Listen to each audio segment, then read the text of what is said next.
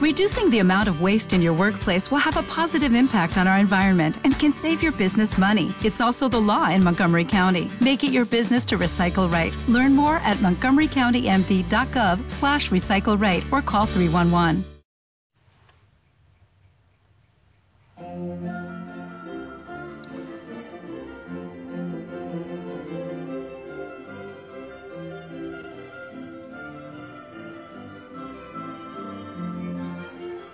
Linda familia Osana, que el Señor te bendiga. Muy buen día, feliz amanecer. Eh, yo te envío un fuerte, fuerte abrazo. Rompe costillas, así con todo el amor de la familia Osana. Espero que el Señor te bendiga. Bueno, Él siempre lo hace, repito, solo que muchas veces nosotros no nos enteramos de todas las bendiciones, de todo el amor que el Señor nos está prodigando en cada momento. Te invito a dedicar todo eh, este día todo lo que harás al Señor, ponerlo en sus manos. Yo aquí, oscuro, ha llovido y mucha escarcha. Está fresco todo, pero un gran silencio. Sí, a esta hora solo me acompaña el agua, la fuente y la pequeña luz que tengo aquí para proclamar la palabra. Pero yo siento que eh, esto es eh, lleno de ángeles, la Virgen María, todos los santos. Es una maravilla. Es decir, no hay soledad. Cuando estamos con el Señor no existe la soledad. Espero que tú también lo sientas de esa manera. Aunque hace mucho frío, pero bueno, yo estoy bien abrigado. Eh, estoy acá en la carretera glorificando al Señor y de una vez aprovecho para bendecir a toda esta gente linda que aún no se levanta y que ya en un rato saldrá a trabajar. Mi linda familia, quiero compartirte la palabra del Señor, que para este día es del libro de Jonás, capítulo 3, versículos del 1 al 10.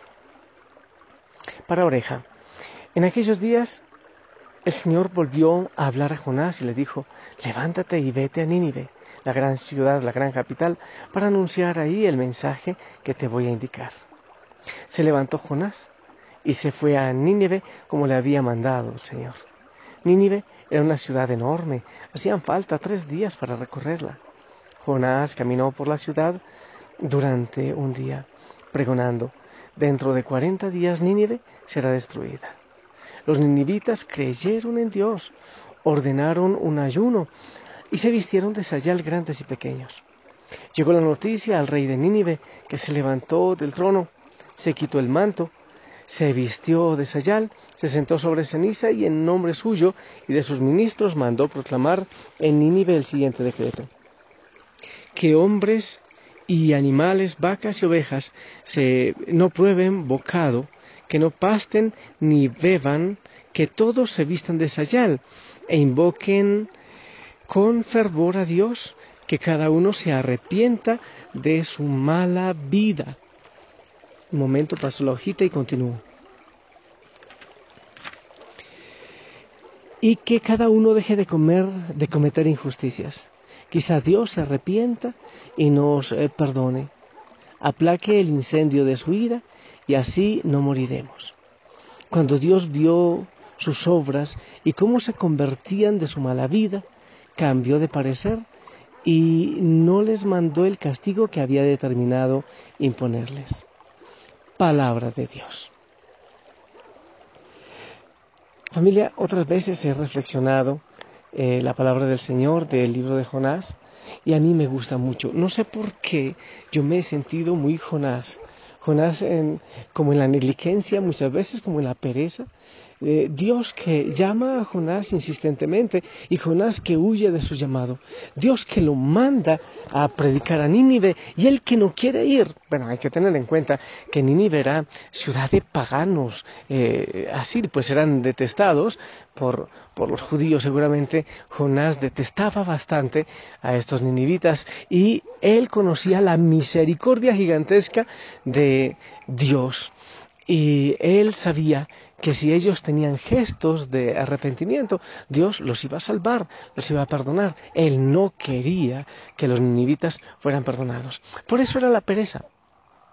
Pero lo que más me llama la atención, y lo he repetido algunas veces, es que la terquedad de Jonás, el egoísmo de Jonás, no eh, merma la misericordia de Dios.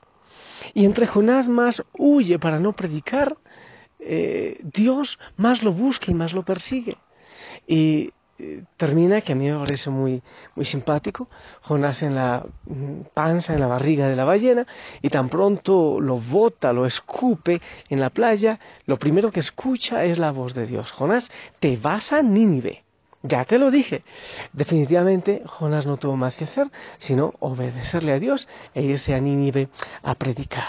Yo lo digo así, predicaba arrastrando las sandalias con pereza, con mucha pereza, porque él no quería que Dios salvara a ese pueblo, o sea que no tenía mucho ánimo, pero Dios insistía en su misericordia. Cuando Dios tiene un propósito de misericordia, cuando Dios tiene un sueño en la vida de un hijo, Él insiste, insiste, insiste. Él no obliga, pero sí insiste. Y eso yo lo sé por experiencia propia. Muchas veces uno huye de la voz del Señor, uno huye de los propósitos del Señor. Oye John, pero predica, no quiero, qué sueño. Oye John, pero el mundo necesita la palabra, no quiero dormir más. Y, así, eh, somos muchos, muchos eh, negligentes para anunciar la palabra del Señor. La mayoría, yo, yo veo tantos cristianos que somos mediocres que nos basta de pronto la Eucaristía y, ya, pero, pero no un enamoramiento y una pasión. Muchos de nosotros eh, caminamos arrastrando también las sandalias como Jonás.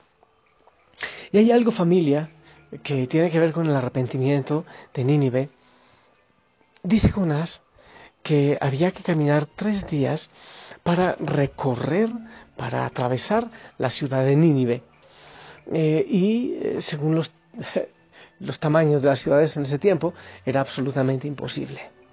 Eh, ¿Cuánto puede caminar una persona y no caminando rápido en el día? Quizás 30 o 40 kilómetros, pongamos 40. Y eso que tiene que ser muy lento, con muchísima pereza. Eh, 4 por 3, 12 serían 120 kilómetros y es demasiado, muchísimos kilómetros para una ciudad. Tendría que ser demasiado grande. ¿Qué es lo que el Señor quiere decir? Que Él quiere tener misericordia con todo el mundo. Creo que cuando el Señor, cuando Dios estaba hablando de Nínive, eh, cuando nos habla en, este libro de Jonás de Nínive, nos está hablando es que yo quiero que todo el mundo se salve. Eh, prácticamente el Jonás es el profeta, el misionero que camina por el mundo hoy día y habla de algo muy grande del Señor porque la misericordia de Él llega para todos. Y eso es lo que Él necesita, muchos Jonás que prediquen que hace falta conversión. Definitivamente en el mundo hace falta convertirse. Debemos empezar, bueno, nosotros, tú que me escuchas, yo que hablo, eh, los sacerdotes estos días, hace no sé si una semana o cuánto tiempo, orábamos por la conversión de todos los sacerdotes del mundo. Entonces necesitamos mm, que el Señor siga nombrando a muchos Jonás para ir a anunciar, para ir a convertir el mundo entero. El mundo que vive en oscuridad, el mundo que no conoce a Cristo, tantas personas que viven una vida sin sentido, que viven una vida como sin camino, como sin luz, sin horizonte, y terminan al final de su vida sin saber para qué la vivieron, sin saber, sin saber para qué trabajaron, sin saber para qué lucharon. Yo no sé cuál es el impulso que les invita a bajarse de la cama cada día, cuando ni siquiera conocen, eh, ni siquiera saben de la meta que es Dios, de el principio y el fin, el único que tiene la plenitud, el único que tiene la felicidad, que es el Señor. Y hay que empezar por la conversión. Y en esta cuaresma necesitamos gritarle al mundo que hay que convertirse, que hay que volver al Señor, que hay que arrepentirse del mal camino, de tanta maldad, de tanta mentira y de tanta oscuridad. Pero Así como el Señor insistía a Jonás que fuera a Nínive, el Señor te insiste a ti que anuncies. El Señor cuenta con tus labios, con tus manos, con tus pies.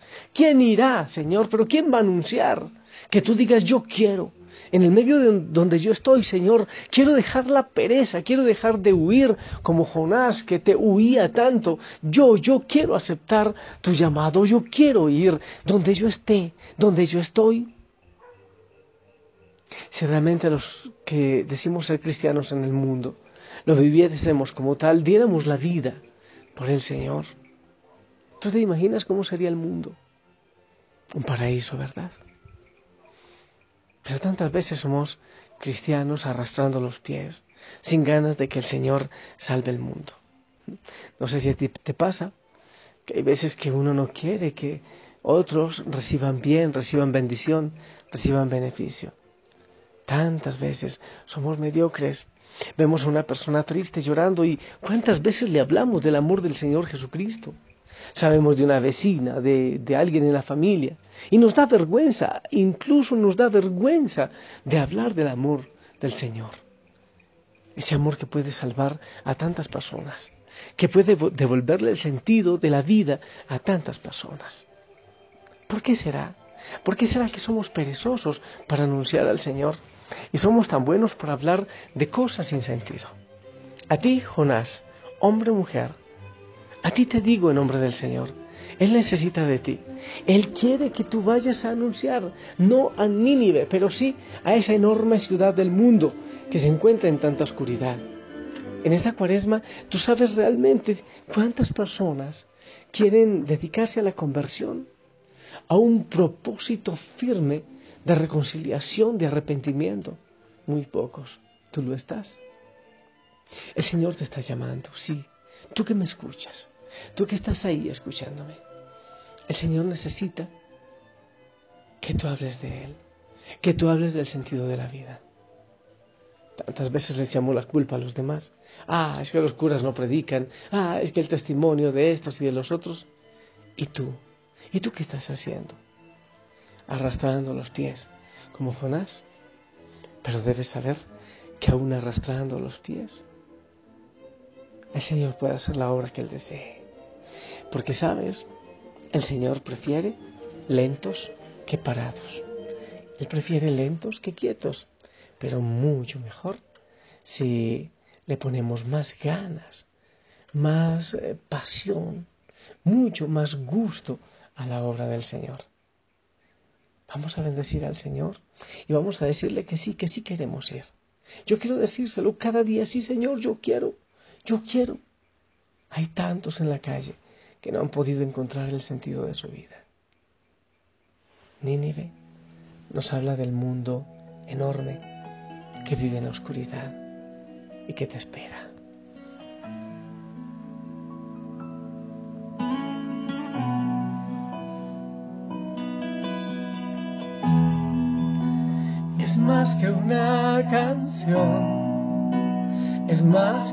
Palabras, es mi corazón rendido a ti, es lo mejor de mí, lo que vengo a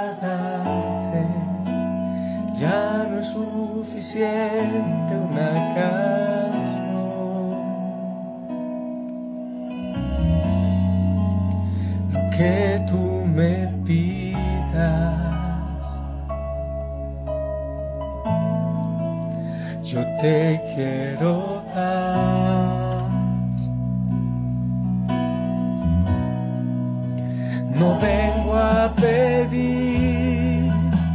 no vengo a buscar, solo vengo a darte mi ofrenda de amor.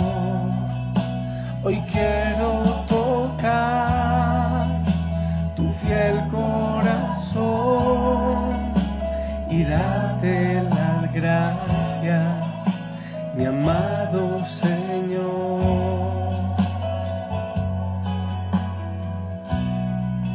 Hoy te vengo a bendecir.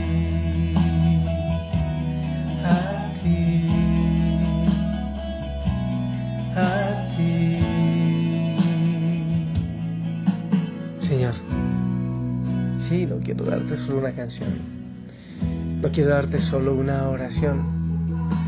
No quiero darte solo un propósito, o oh, sí, voy a intentar anunciar, no. Radicalmente, con locura, yo quiero anunciar este gozo que tú das a mi corazón, esta paz, esta serenidad, esta pasión, esta alegría. Quiero compartirla, Señor. Hay tantos que se pierden porque no te conocen. Así, Señor, que Quiero darte mi voz, mis labios, mis manos y todo para que tú llegues a tantos rincones del mundo. Señor, eso lo digo no por mí, eso lo digo por cada hijo, por cada hija de la familia Osana que quieren salir de la mediocridad, ¿sí?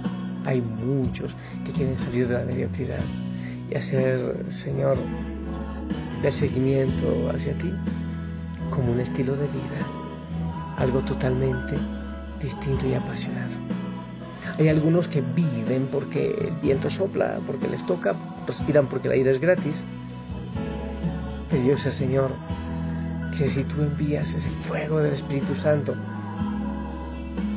les pones chispa, les pones gozo y van a ir a anunciar.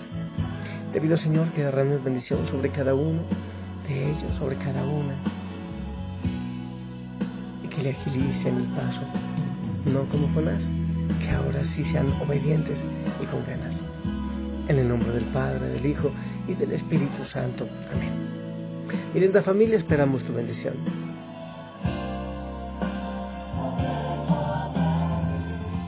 Amén, amén. Gracias por tu bendición. Que el Señor te bendiga. Seguramente a esta hora siguen la mayoría dormiditos mientras yo los bendigo. Y le pido al Señor que unja sus pies, sus manos, sus labios, sus ojos y todo para que caminen rápido, a prisa, para anunciar el reino del Señor, para salvar a este Nínive gigante que es el mundo de hoy. Sonríe, gózate en el amor del Señor, te amo en su amor. Y si lo permite, nos escuchamos en la noche. Hasta pronto.